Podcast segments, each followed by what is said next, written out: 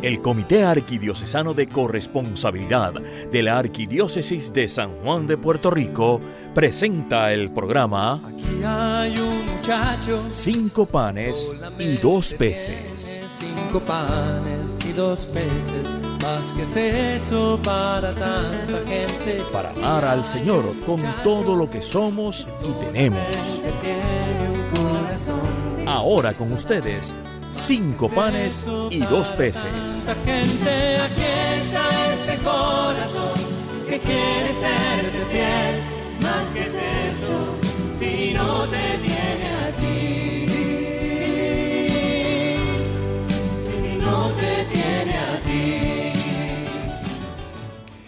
Saludos hermanos y hermanas, te damos la bienvenida a Cinco Panes y Dos Peces, el programa que cambiará tu manera de servirle al Señor, siempre buscando conocer mejor la corresponsabilidad, ese estilo de vida que nos permite acoger todo como don de Dios y amar al Señor con todo lo que somos y tenemos. Hoy les habla Dalis Campo Amor y en nuestro programa lo vamos a dedicar a la vigilia pascual que se celebra precisamente esta noche. Hermanos, vamos a estar compartiendo con parte de nuestro equipo para hablar y conocer más de la vigilia. Con los beneficios que nos da el Internet, estaremos conectadas con ellas en la distancia, cada una de nosotras desde nuestro hogar. Así que si escuchan algún ruidito que está fuera de orden, pues ya saben que estamos grabando desde nuestras casas. Entonces estamos aquí hoy Elba Santiago, Mirta Díaz, Grisel Hernández, Virgen M. Rivera y esta servidora. Todas somos miembros del Comité Arquidiocesano de Corresponsabilidad. Esperamos disfruten de nuestro programa, que sea uno de mucha información y nos ayude en nuestra fe cristiana, formación y crecimiento en la espiritualidad de la corresponsabilidad. También escucharemos la hermosa canción Vivamos para esa noche de Norma Díaz y la canta el coro peregrino. Pero antes de seguir con el tema y como ya es costumbre, vamos a comenzar invocando al Espíritu Santo para que nos ilumine y también nos ayude en este tiempo que necesitamos paz y es tiempo de reflexión. En el nombre del Padre, del Hijo y del Espíritu Santo. Espíritu de comunión, alma y sostén de la iglesia, haz que la riqueza de dones que continuamente das a cada uno sea reconocida, acogida y compartida generosamente según tu voluntad. Haznos capaces como Jesús de amar con todo lo que hemos recibido de ti, con todo lo que somos y tenemos, haciendo presente aquí y ahora tu bondad y tu belleza, tu amor por cada uno de nosotros. Amén. Y ya estamos ready para, para comenzar con nuestro programa, así que vamos a comenzar con nuestra querida hermana Elba Santiago. Elba, Sabemos que la vigilia pascual se compone de distintas partes. ¿Cuál es la primera de ellas? La vigilia pascual tiene cuatro partes, de las cuales voy a hablarles de la primera de ellas, el lucernario. La resurrección de Cristo es simbolizada por la luz, por el fuego nuevo, que ahuyenta las tinieblas de la muerte y resucita victorioso.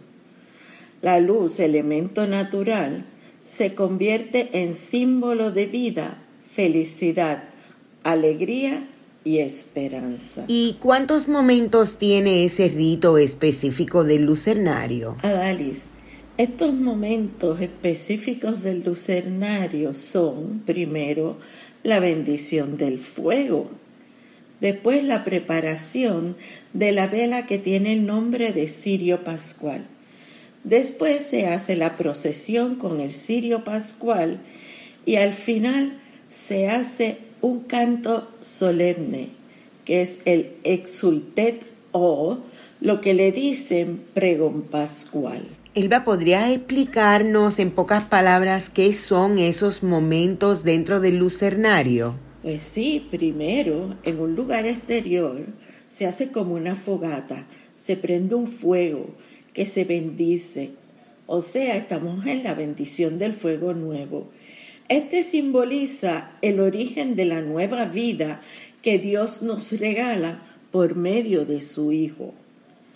Y después venimos a un momento muy especial que es el del cirio pascual.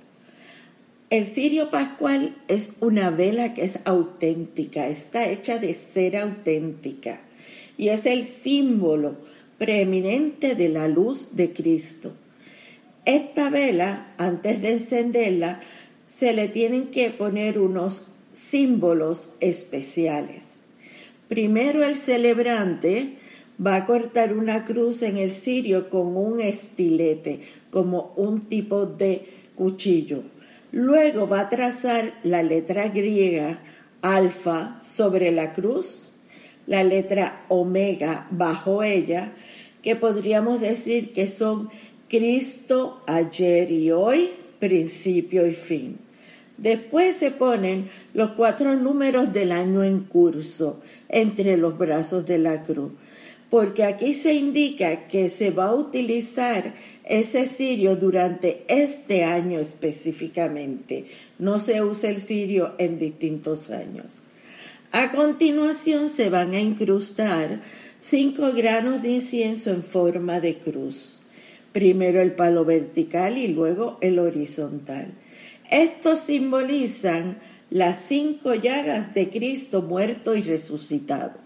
Después de estos ritos, el sacerdote entonces enciende el cirio del fuego nuevo y dice, que la luz de Cristo resucitado y glorioso disipe las tinieblas de nuestro corazón y de nuestro espíritu. De ahí se procede a la procesión con el cirio pascual desde fuera por el templo y a través de la iglesia y en distintos puntos donde se va a proclamar la luz de Cristo. Todo esto termina entonces cuando se llega al altar con el exultet o pregón pascual. ¿Qué dice ese pregón pascual? El texto de este pregón pascual o exultet comprende tres partes principales, la introducción, una acción de gracias y una peroración. Esta introducción comienza con la alegría de los ángeles por la resurrección de Jesucristo. Esto es la participación de la tierra en esta alegría y el papel de la iglesia en su jubiloso resonar.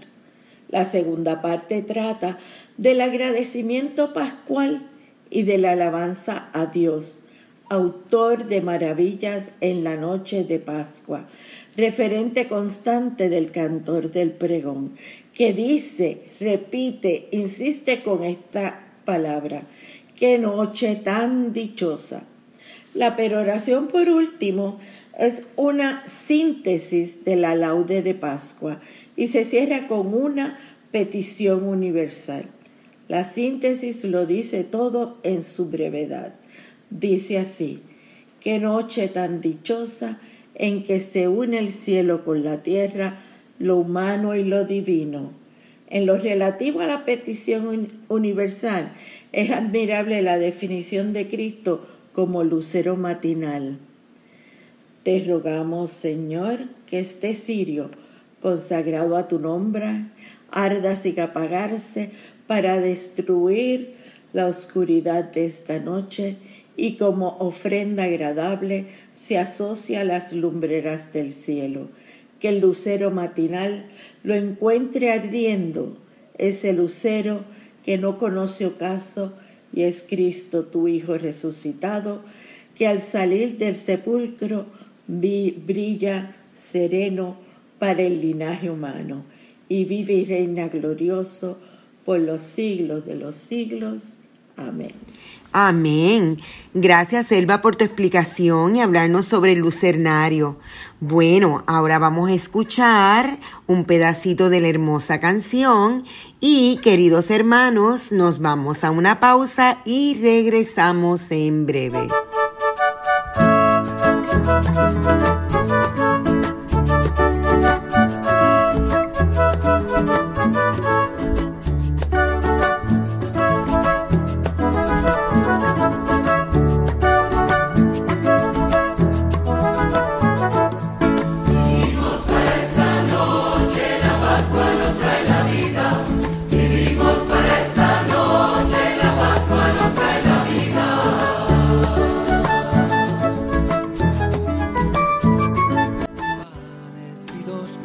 Estás escuchando Cinco panes y dos peces por Radio Paz 810 AM.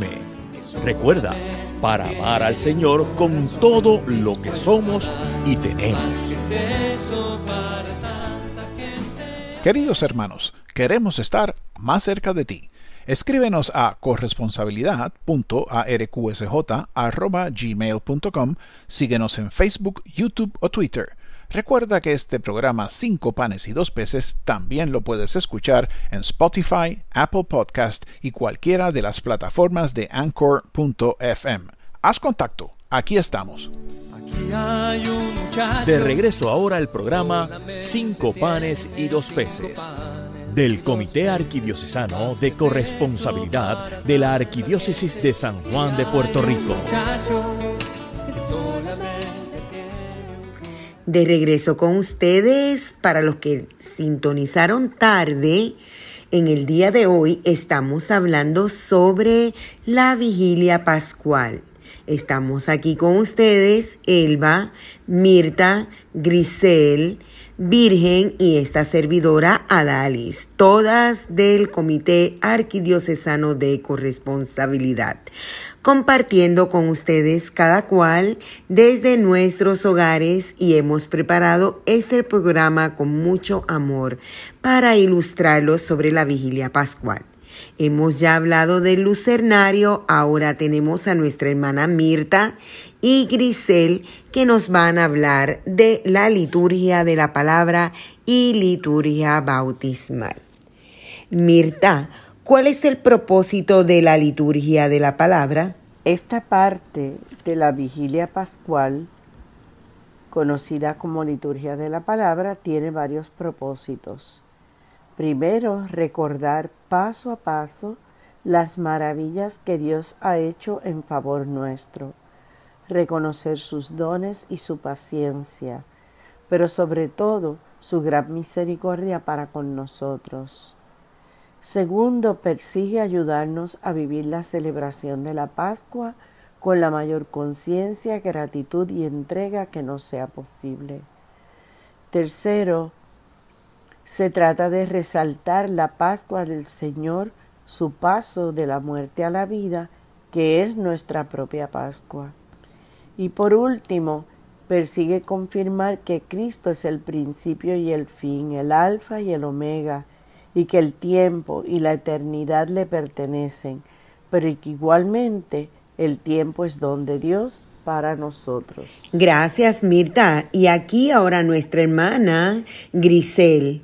Grisel, ¿de cuántas lecturas consiste la liturgia de la palabra y por qué? Adali, la liturgia de la palabra tiene varias lecturas. ¿Y, ¿Y por qué? Porque esta es la celebración que es más extensa, a diferencia de lo que estamos acostumbrados a participar de la misa diaria dominical, en la que hay nada más que dos o tres lecturas. En la vigilia pascual se proclaman nueve lecturas con sus respectivos salmos asociados y oraciones intercaladas por el celebrante.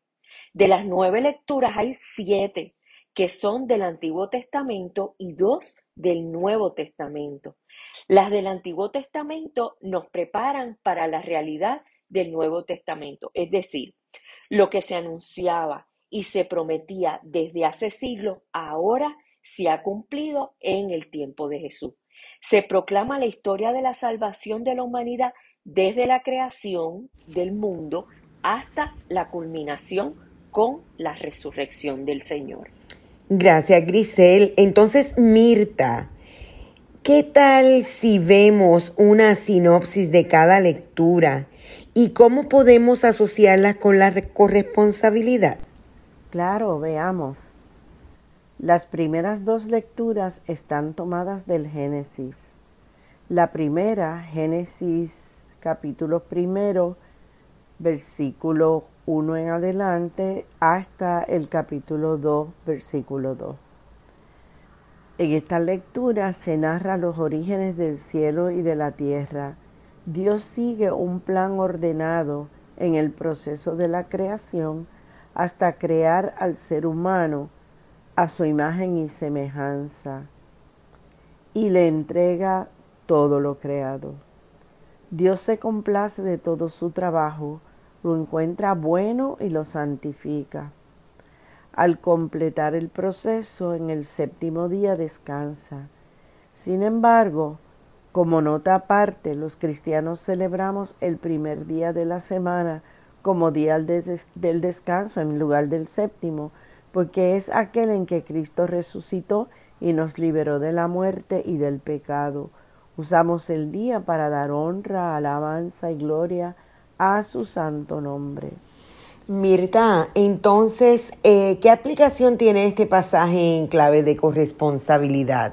Como discípulos corresponsables, este pasaje necesariamente nos tiene que llevar a agradecer el don de la creación, a acoger todos los dones y a cuidar de la casa común. Además, como Dios lo hizo, nos corresponde separar el domingo para agradecer y valorar los dones recibidos. Grisel, eh, ¿qué nos dice la lectura que está tomada del capítulo 22 del 1 al 18 del mismo Génesis? La segunda lectura está tomada del capítulo 22 del 1 al 18 del mismo Génesis. Este pasaje narra el sacrificio de Abraham en obediencia y amor a Yahvé. Abraham demuestra su gran fe al estar dispuesto a sacrificar a su único hijo. Pero también esta narración muestra la misericordia y el amor de Dios al impedir que Abraham sacrifique a Isaac. Este pasaje puede entenderse también como una prefiguración de Jesús en la persona de Isaac. Sin embargo, en el caso de Cristo, el sacrificio se consumó para la salvación del mundo. Grisel, ¿y cómo relacionamos este pasaje con la corresponsabilidad? Pues el discípulo corresponsable reconoce que nada es suyo, que todo es don y pertenece al Creador, que no hay nada que justifique no entregar los dones a Dios, pues al fin y a la postre todo le pertenece, aún aquello que más atesoramos.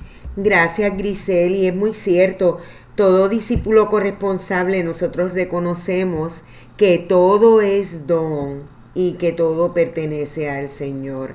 Así que, y así pues atesoramos todos esos dones hermosos que se nos fueron dados.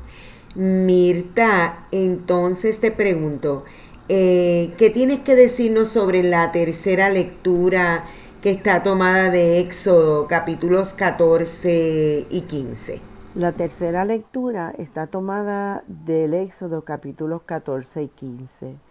En este pasaje, Yahvé pide a Moisés que conduzca a los israelitas hacia tierra segura, poniéndolos a salvo al destruir a los egipcios que los perseguían. Al ver el signo de la separación del Mar Rojo, que los puso a salvo y hundió a los egipcios, temieron a Yahvé, creyeron en él y en Moisés, su siervo. Vemos claramente a un Dios que nos convoca, un Dios con poder y uno que no nos abandona a nuestra suerte.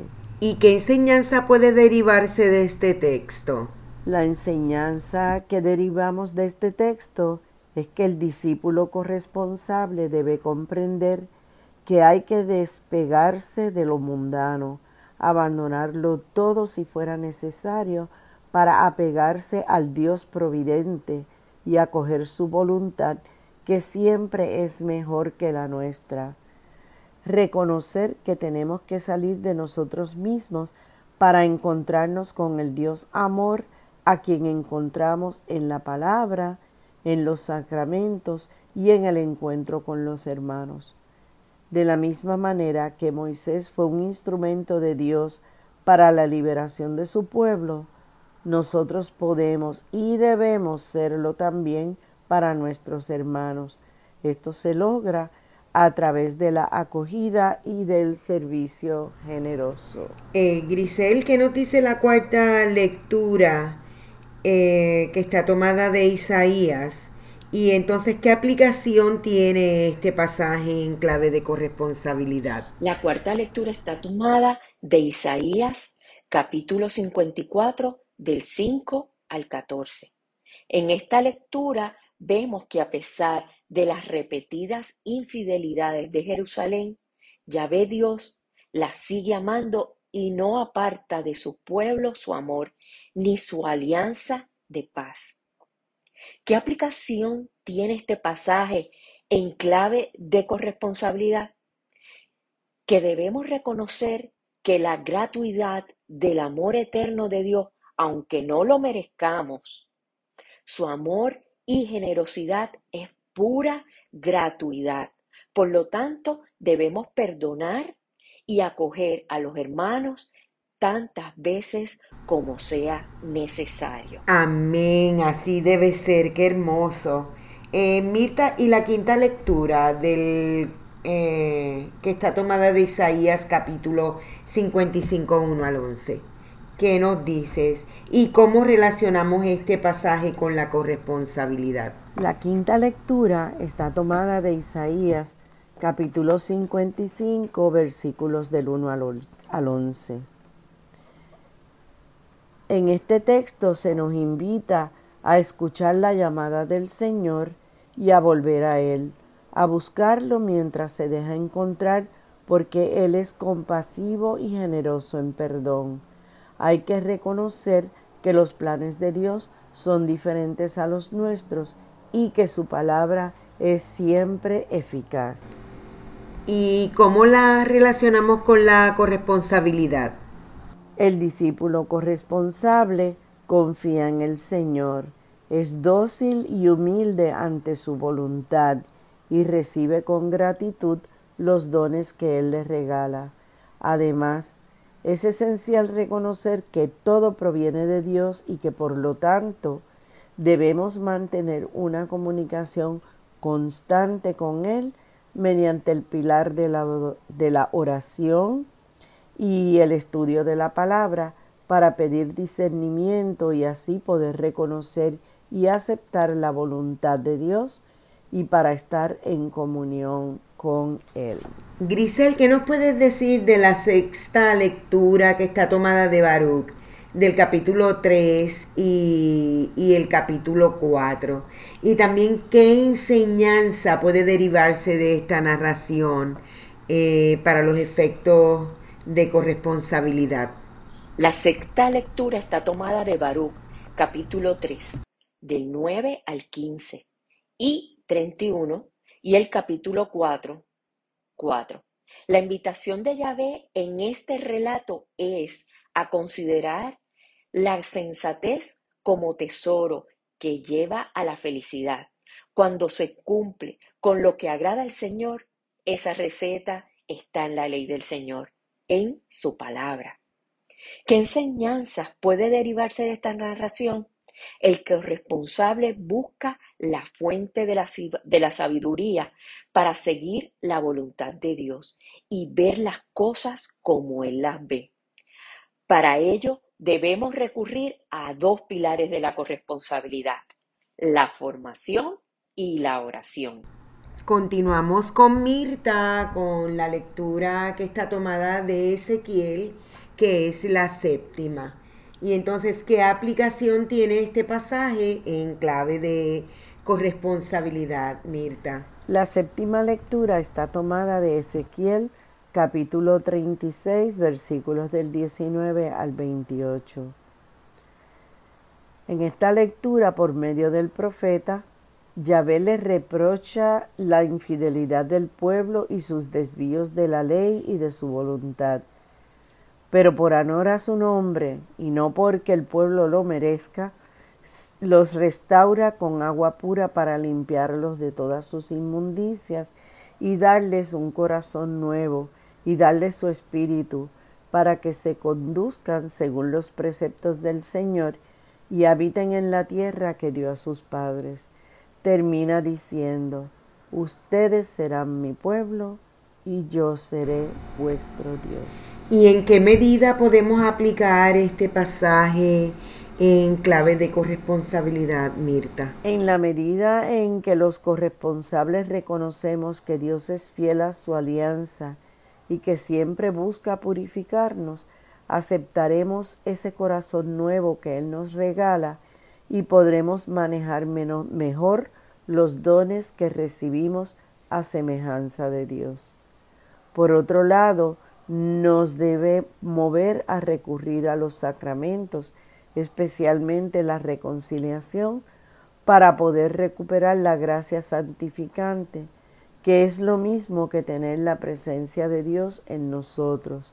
Así seremos servidores fieles. Grisel, ¿y qué ocurre una vez se completan las lecturas del Antiguo Testamento? ¿Qué ocurre una vez que se completan las lecturas del Antiguo Testamento? Qué bueno que me preguntas.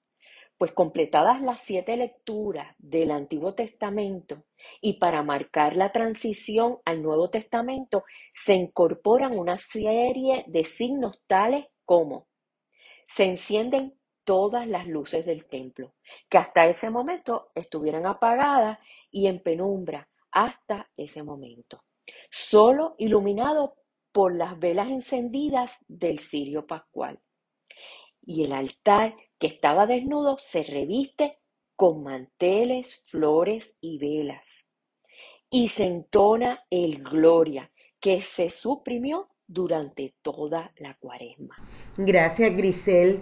Entonces, Mirta, entiendo que a partir de este momento de gran alegría y júbilo, se procede con las lecturas del Nuevo Testamento, ¿cierto? Así es, Adalis.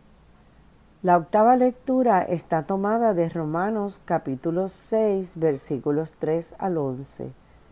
Este texto es muy esperanzador, pues afirma que a través del bautismo en Cristo fuimos incorporados a su muerte y sepultados, pero también resucitados como Él por la portentosa actuación del Padre.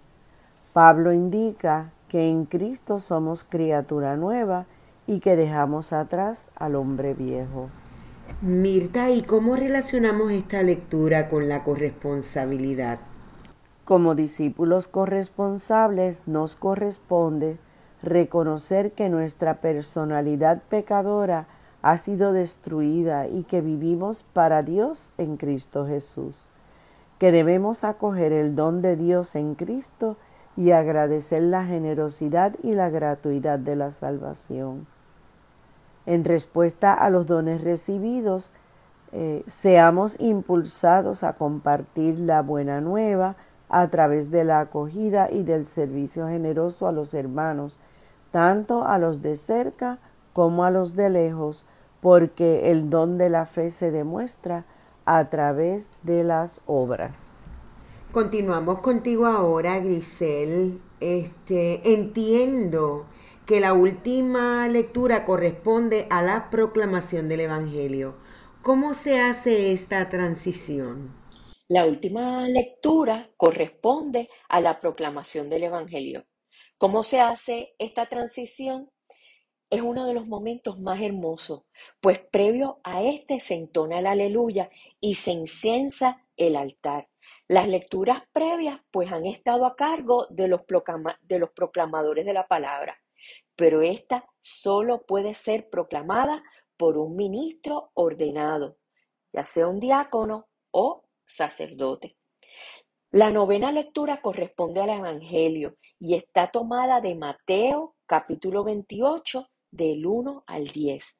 Este pasaje consiste en el anuncio del ángel a las mujeres de la resurrección del Señor, cuando ellas se asustan al llegar al sepulcro y, encontrarlo vacío.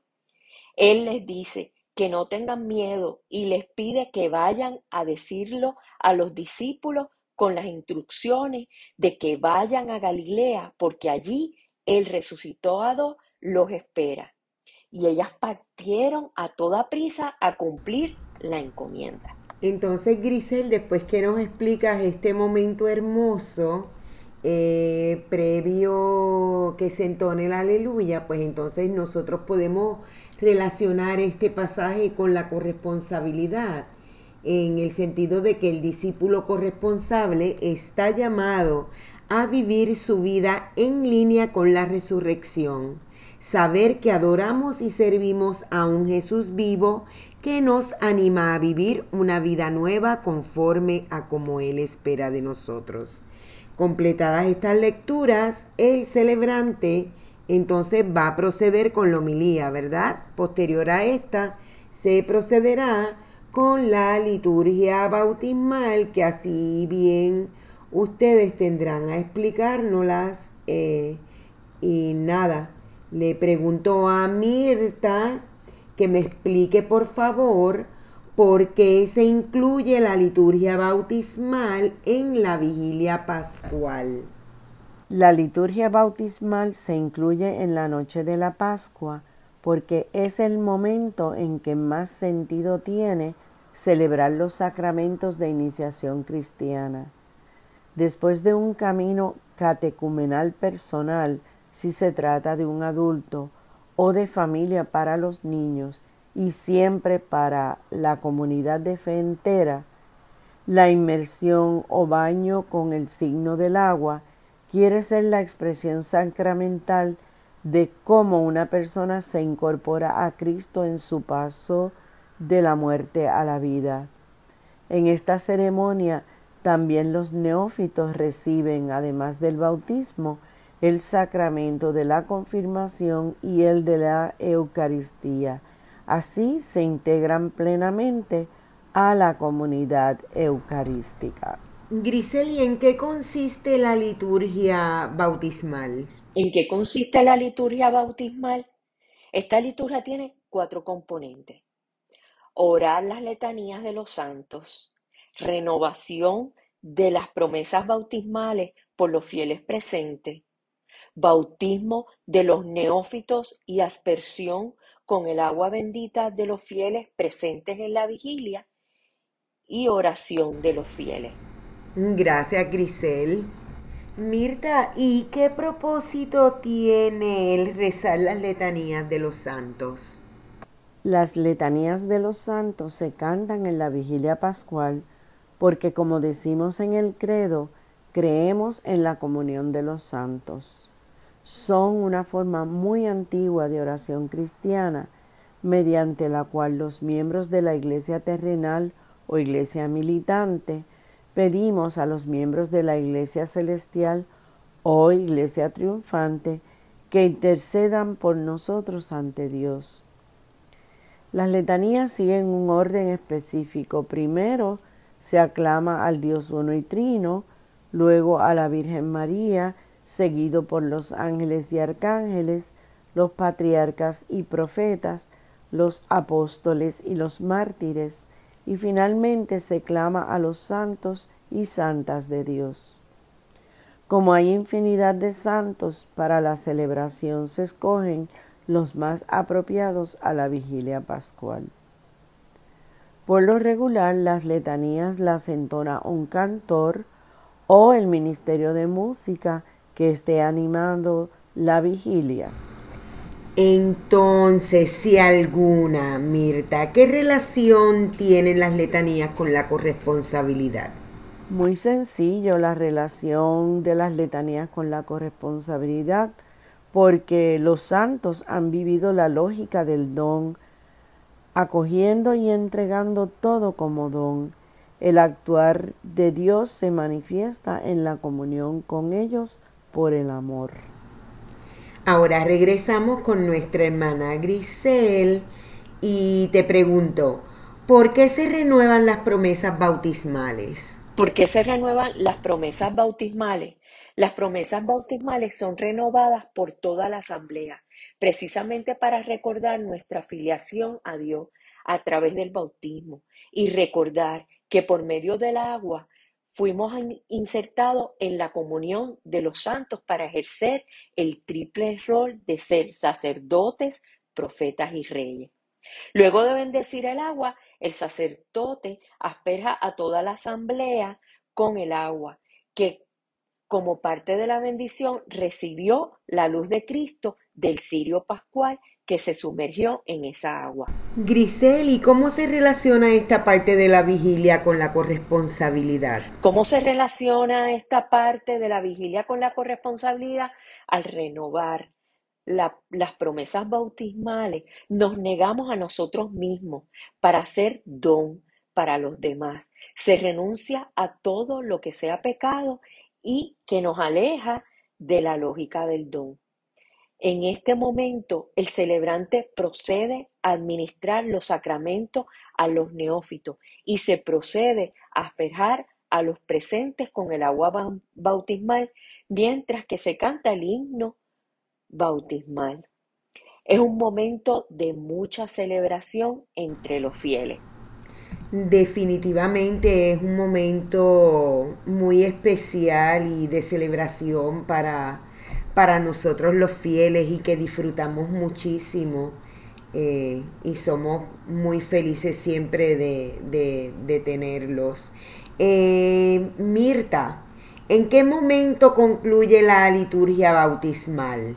La liturgia bautismal concluye cuando se hace la oración de los fieles en la que reiteramos la comunión entre todos e intercedemos los unos por los otros. Gracias Mirta, gracias Grisel. Bueno hermanos, ahora vamos a una pausa. Eh, regresaremos en breve y mientras tanto los dejo con la canción Vivamos para esa noche. Salimos del misterio del dolor, brotando de alba el cantamos a la noche más dichosa. Toda nuestra iglesia celebra cantando. Vivimos para esa noche, la Pascua nos trae la vida. Vivimos para esa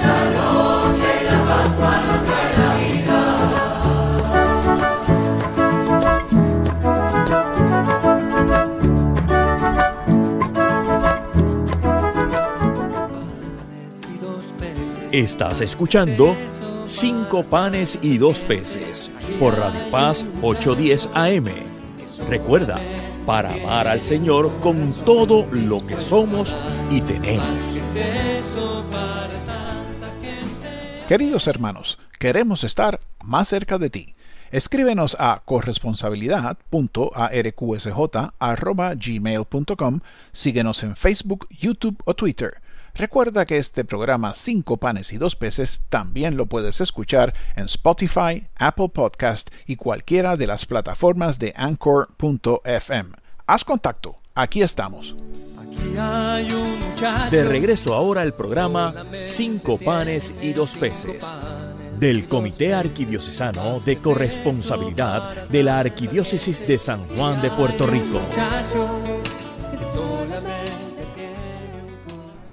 De regreso aquí con ustedes, queridos hermanos, y en el día de hoy estamos hablando sobre la vigilia pascual y cómo la relacionamos con la corresponsabilidad.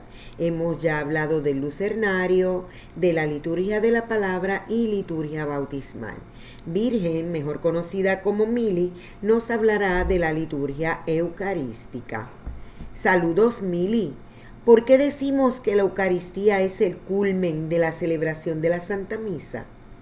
¿Qué ocurre durante esta parte? Saludos a Dali, saludos a, saludos a todos los radioescuchas. Y sí, claro, tú tienes toda la razón. esta, en la, esta es la parte, la liturgia de la Eucaristía, es el culmen y en donde, ¿verdad? Jesús hace presente y nosotros hacemos comunión con Él y con todos los que están, toda, con toda la comunidad y todos los que estamos allí. Y se queda entre con y entre nosotros. Así que nos acompaña, pues se hace alimento para ayudarnos a alcanzar la vida eterna. De hecho, es un sacramento, ¿verdad? Este, cuando Jesús instituye la Eucaristía, es para quedarse entre nosotros, ¿verdad? Tomad y comed y bebed este, de este pan y de este cáliz y nos ayuda para nuestra, el futuro nuestro, para el futuro de nuestras vidas y para lo que nosotros hacemos, lo que tenemos que hacer como misión, con nuestra misión de hermanos y de hijos de Dios, hermanos de Jesús y templo del Espíritu Santo. La Eucaristía en sí es una acción de gracia, eso es lo que significa Eucaristía. Y es una celebración de comunión pues así mismo en, durante esta etapa se acrecienta más la comunión con Dios y con nosotros, con Dios Trino y nosotros como comunidad. Y claro, de ahí salimos a compartirla, llevamos a donde vivamos, a donde tengamos que compartir, es parte de nuestras vidas, ¿verdad? Este, con nuestra familia, con el pueblo, con la isla y, a y al mundo entero reunirnos junto a toda la iglesia peregrina. Ahí cuando estamos durante la misa, estamos reunidos todos con toda la iglesia peregrina. Todos los santos, todas las, benditas, todas las benditas ánimas del purgatorio, toda la, la corte de ángeles celestiales, todos estamos juntos alrededor de una misma mesa.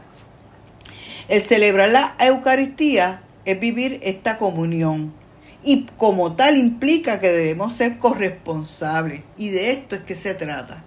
Primero, al presentar los dones, presentamos nuestras ofrendas. ¿Qué tú le ofreces al Señor? Más allá del pan y el vino, que, que siempre es lo que, lo que vemos realmente, lo que se lleva en procesión generalmente en la misa dominical este, y representa todo lo que, lo, el fruto de nosotros, lo que nosotros cosechamos, el pan y el vino, y cómo se lo ofrecemos. Pero más allá debemos ser corresponsables este, y presentarnos nosotros, nosotros lo que somos, lo que tenemos y lo que, todos nuestros talentos, todo nuestro tesoro, todo, de, debemos reconocer que todos los dones que Dios nos ha regalado, que todo es de Dios, nosotros lo ponemos al servicio, nuestros trabajos, nuestros proyectos, todo lo material, todo lo que poseemos, aunque sea un pesito, no estamos hablando solamente de tesoro, pero muchas veces, ¿verdad? Este, más o menos a veces lo traducimos en esta forma, pero todo se lo ofrecemos al Señor, todo lo compartimos con nuestra comunidad, pero todo se lo ofrecemos al Señor para que Él lo bendiga y nosotros poder continuar con nuestra corresponsabilidad con lo demás. Así que todo lo ponemos en las manos al Señor, pues estamos para servirle. Recuerden que Jesús nos dijo en la última cena, yo vengo a, yo vengo a servir, yo no vengo a ser servido. Y asimismo nosotros vamos a servirle al Señor y a nuestra comunidad con todos nuestros dones, utilizarlos con los demás, talentos y el tesoro se hace una oración sobre las ofrendas, ¿verdad? Que, estamos, que se están llevando en procesión, pero a la misma vez las ofrendas que tú le ofreces desde el corazón. Es una parte que nosotros tenemos que unirnos en esa procesión de ofrenda. Este, pues todos esos dones que vamos, que hemos presentado van a ser transformados, ¿verdad? Van a ser bendecidos. Claro, todo lo que lo, lo debemos entregar desde nuestro corazón. Tú y yo, al presentarnos ante el altar con todo lo que somos y tenemos, Dios actúa sobre cada uno de nosotros. De corazón le ofrecemos todo lo que tenemos y de corazón Él lo acepta y lo transforma. Y esto es un proceso que no es, eh, no es mágico de momento. Poco a poco vamos trabajando, se va trabajando y el Señor está trabajando con nosotros. En el momento en que ocurre la epíclesis, lo que conocemos como la epíclesis, lo que el sacerdote hace, que baja las manos, ¿verdad? Impone las manos sobre las ofrendas. es invocar al Espíritu Santo para que ese pan y ese vino se transformen en el cuerpo y la sangre de nuestro Señor Jesucristo. Y claro, de presencia de la Santísima Trinidad, Dios Padre, Dios Hijo y Dios Espíritu Santo. Nos encontramos entonces ante el gran amén cuando Él eleva el, el cáliz y el, el cáliz y, y, el, y el, el, cáliz con el vino y la patena, ¿verdad? Con, con el cuerpo, con el vino y la sangre, ya están transformados. Nos encontramos ante el gran amén que de hecho esa parte de que el cuerpo y la sangre, el, el, pan, perdón, el pan y el vino se transforman en el cuerpo y la sangre, eso es lo que conocemos como transustanciación como tal.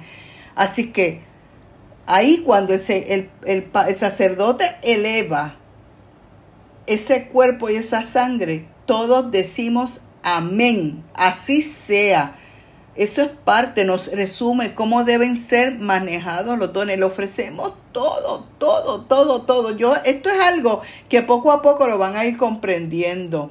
Y el Padre dice, por Cristo, con Él y en Él, ahí mismo estamos ofreciendo todos los dones para y por Cristo, nuestro Señor Jesucristo. Claro está, el ungido, el enviado. Antes de comulgar, luego de ese proceso, antes de comulgar, fíjense que, es inmediatamente de ese gran amén, ese gran amén. Es bien importante. Pero antes de comulgar debemos prepararnos todos para recibir al cuerpo y la sangre, el alma y la divinidad de nuestro Señor Jesucristo. ¿Cómo? Bueno, hacemos el Padre Nuestro. No le hemos dado, muchas personas no le han dado la importancia que se merece la oración que el mismo Jesús nos enseñó. Es la oración del Señor, la oración de toda la iglesia. Oración que es necesaria, es necesaria hacerla antes de acercarse a recibir a Jesús. ¿Se han fijado lo que pedimos mientras hacemos el Padre Nuestro? Hay siete peticiones. Y eso lo encontramos en el Catecismo de la Iglesia Católica, en el inciso 2759 en adelante.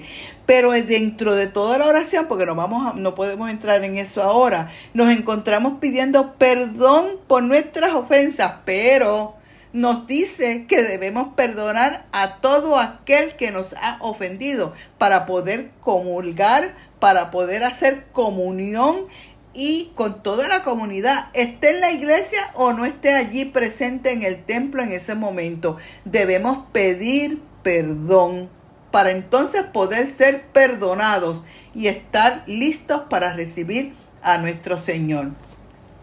Luego viene ese saludo de paz o ese abrazo que claro, por la cuestión de la pandemia pues, se ha simplificado o se ha limitado a un solo saludito de mano, a menos que, digo, de lejito, un, adiós, un hola.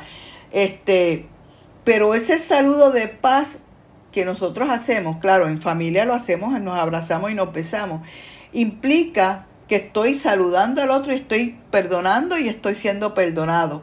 Como también en el Padre nuestro estamos diciendo que confiamos que aquel que nos ha provisto con todos los dones, ¿quién es ese? Nuestro Señor, nuestro Dios, nuestro Padre, nos va a dar todo lo necesario para poder vivir en comunión. Ojo, pónganle en atención al Padre nuestro, los invito a, buscarlo es bien, es, una oración bien importante y necesaria. En fin, como asamblea que somos, actuamos como un solo cuerpo y un solo espíritu. Recuerden que la iglesia, nosotros somos la iglesia y nosotros somos el cuerpo de nuestro Señor Jesucristo porque Jesús es la cabeza. Asimismo, demostramos ser corresponsables con Dios y con los demás. Eso es muy importante. Este, ustedes tal vez no habían visto la misa desde este ángulo, ¿verdad? Durante, luego viene la fracción del pan. Mientras cantamos el, el Cordero de Dios que quitas el pecado del mundo, ten piedad de nosotros, danos la paz. Recuerda que de la misma forma que Jesús es partido y compartido, luego va a ser compartido entre, entre todos nosotros, Asimismo nosotros seremos compartidos y partidos sea, partidos y compartidos, eh, lo dije al revés, pues ese es el precio de la vida en comunión. Nosotros dejamos de ser de nosotros hasta cierto punto para estar a ayudar al vecino, compartir los bienes, o sea, nuestro tiempo, talento y tesoro con nuestra comunidad. Nos debemos desvivir por el otro, ¿verdad? Este, eso es bien importante. Jesús vino a servir, lo repito, y tú y yo igualmente, igual que Jesús, nuestra misión es servir, parte de nuestra misión es servir igualmente, aunque nos cueste lágrimas y hasta derramamiento de sangre, ¿verdad? Este, a veces nadie es un billetito de 100, ¿verdad? Pero eso es parte. Vamos a ser partidos y compartidos con los demás. Al recibir la comunión, o sea, a recibir a nuestro Señor Jesucristo vivo, cuerpo, alma, sangre y divinidad de nuestro Señor Jesucristo.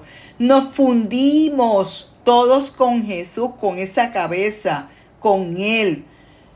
Él es un solo cuerpo y nosotros somos parte de ese cuerpo místico de nuestro Señor Jesucristo y nos fundimos todos en un solo espíritu. Jesús, que es la cabeza de la iglesia, de la iglesia, perdón, este, ese misterio pascual que, ¿verdad? Que, que, por fe lo entendemos, por fe, aunque no comprendamos mucho, lo sabemos, este, vive en nosotros también, nosotros vivimos ese misterio pascual junto a Él. Y ese, ese misterio pascual vive en cada uno también de nosotros. Así todos participamos del sacrificio de Cristo. Todos participamos de ese sacrificio de Cristo. Así todos aceptamos que la voluntad del Padre para cada uno de nosotros, la voluntad que el Padre tiene para mí para ti, para cada uno se cumpla así como lo hemos pedido en el Padre nuestro. Viene la importancia del Padre nuestro. Y todo esto se hace posible en nuestras vidas gracias a la comunión. Por eso es importante asistir asiduamente, recibir el sacramento de la Eucaristía. Y no solamente la Eucaristía, la, la reconciliación, la, la confesión es bien importante. Estamos unidos todos en ese cuerpo místico. Luego, durante el rito de conclusión, somos enviados con la bendición de, la, de nuestro Padre, el Dios Hijo, Dios Espíritu Santo, de la Santísima Trinidad. Y con ese pueden ir en paz, ese pueden ir en paz después de habernos, habernos alimentado y no solamente alimentado con la palabra, de, digo, perdón, no solamente habernos alimentado con el cuerpo, la sangre, el alma y la divinidad de nuestro Señor Jesucristo, hemos sido alimentados por la palabra, la palabra que al principio ya se hizo mención. Esa es parte de ese alimento. Claro, en la vigilia pascual, pues se hacen, eh, la palabra nos va eh, recordando toda la historia de salvación por la cual todos hemos, este, todos, este, somos parte de, esa, de esa salvación, porque Jesús muere en la cruz, que eso es lo que estamos recordando, conmemorando en la misa, la pasión y muerte de nuestro Señor Jesucristo. Muere en la cruz y eso es lo que nosotros tenemos que recordar, ese don de salvación que hemos recibido, el don de la salvación y cómo yo le voy a corresponder a nuestro Señor, ¿con qué cara yo le voy a responder? ¿Con qué cara yo le voy a corresponder? ¿Qué me toca a mí hacer? Así que debemos que, para que hagamos la, tenemos que hacer la voluntad de Dios. Y Dios nos envía con esa bendición, nos, nos, nos bendice y nos manda en paz al mundo. Tenemos que ser luz para los demás, sal para los demás, ¿verdad? Darle gusto a los demás. Realmente estamos sal y luz para la tierra, para nuestra familia, para nuestra comunidad. Debemos hacer presente a Dios en todo momento, en todo lugar. Todo lo logramos viviendo de acuerdo a la voluntad de Dios.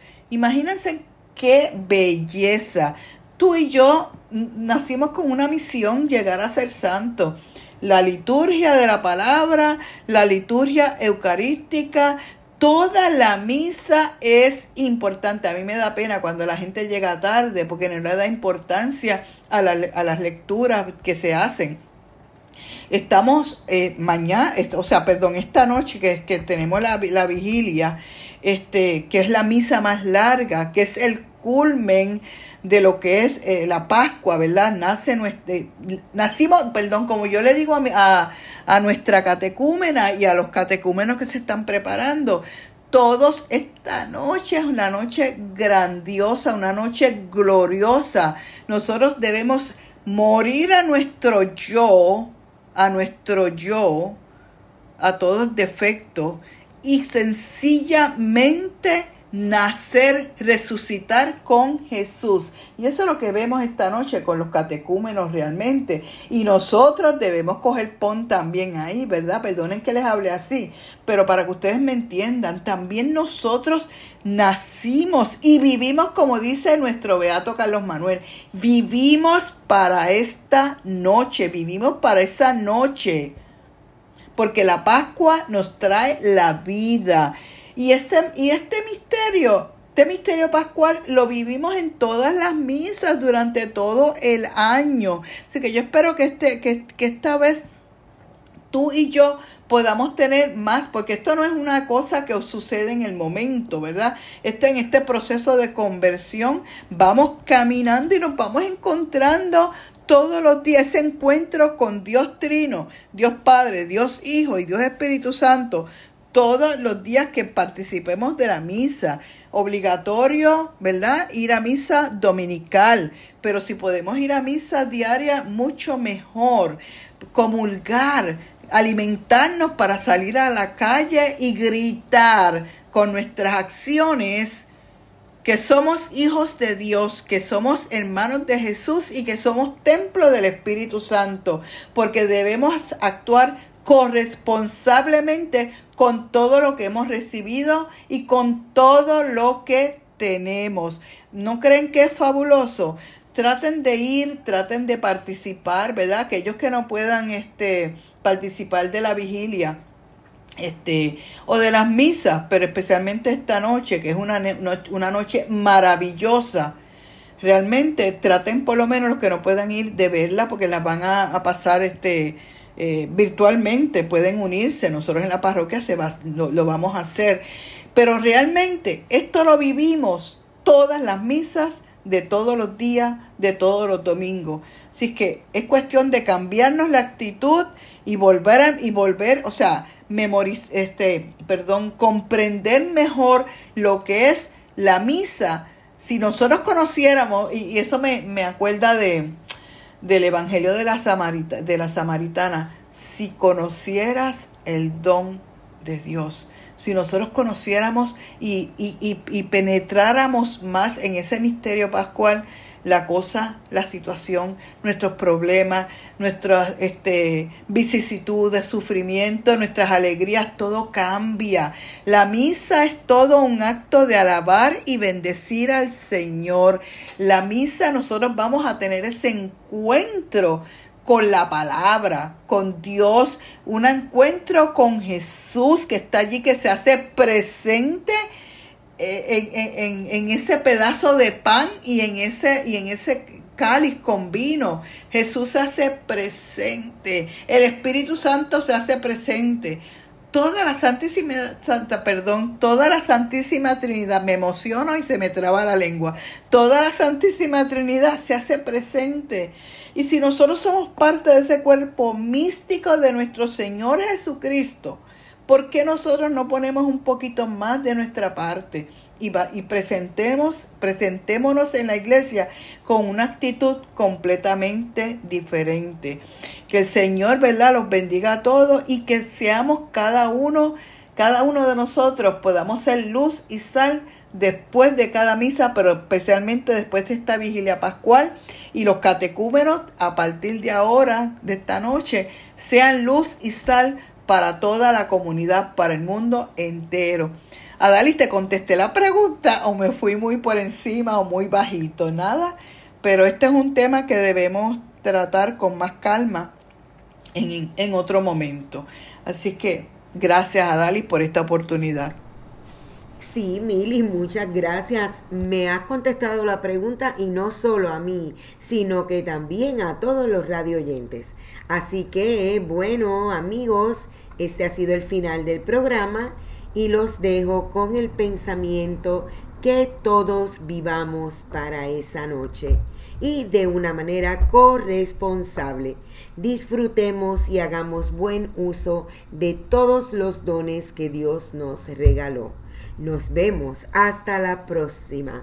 Dios los bendiga y sigan disfrutando de la canción Vivamos para esa noche. Flamante Cordero nuestro liberador, en la noche grande de la gracia, Sirio inapagable, Cristo glorioso, Carlos Manuel te cantaba y nosotros con él.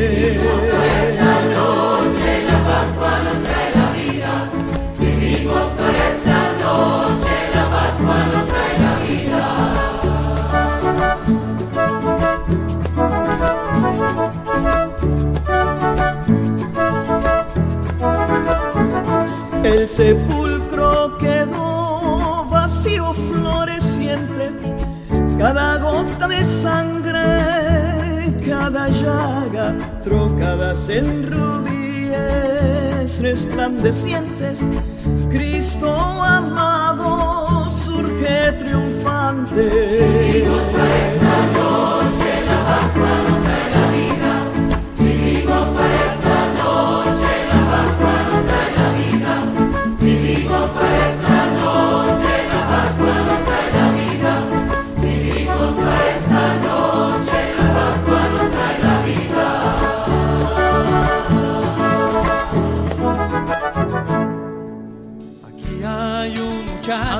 ustedes el programa Cinco panes y dos peces del Comité Arquidiocesano de Corresponsabilidad de la Arquidiócesis de San Juan de Puerto Rico. Será hasta nuestro próximo programa. eso para tanta gente. Aquí está este corazón que quiere serte fiel, más que es eso